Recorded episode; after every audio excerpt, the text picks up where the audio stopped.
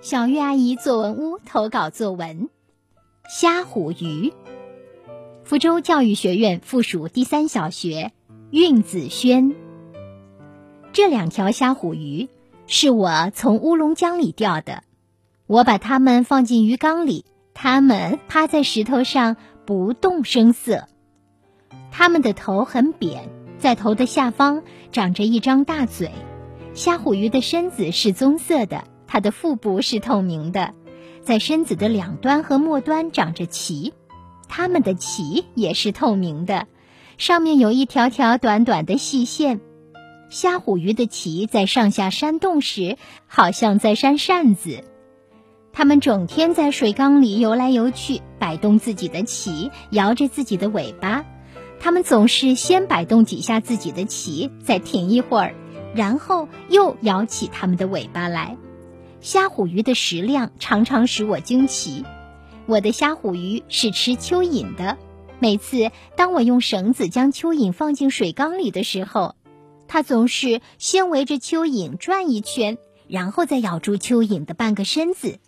虾虎鱼吃得很紧，我一拉绳子还能把它拉上来，然后虾虎鱼就一口把蚯蚓吞到了肚里。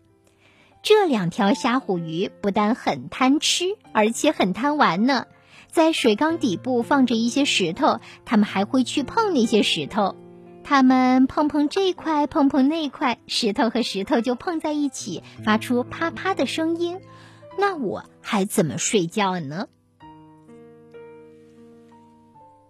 好，以上就是韵子轩同学的作文。接下来有请吴林老师点评。同学们，小作者的这篇虾虎鱼很有意思。平时我们养的鱼几乎都是从市场上买来的，而小作者的这两条虾虎鱼是自己从乌龙江里钓来的。小作者首先对虾虎鱼的外貌进行了细致的描写：扁扁的头，棕色的身子，透明的腹部。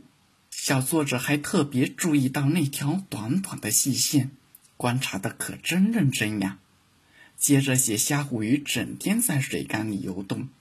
通过摆动、摇等动作词，把虾虎鱼写活了，突出其活泼可爱的特点。虾虎鱼是吃蚯蚓的，而且食量很大。小作者也仔细地观察了虾虎鱼的饮食习惯，围、串、咬和吞等这几个动作词，形象生动地再现了虾虎鱼吃蚯蚓时的情景。虾虎鱼不但贪吃，还很贪玩，在水缸底部发出啪啪的声音，有时让作者很无奈。小朋友们，其实，在描写小动物时，不论是虾虎鱼，还是白鹅，还是小花猫，除了描写它们的外貌呀，还要关注它们的生活习性，多用上一些动作词，这样就使小动物变得充满生命力。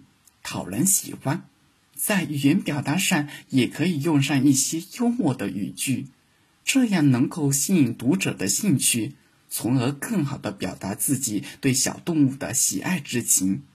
小朋友们，你们肯定有自己喜欢的小动物，那就赶紧拿起手中的笔写写吧。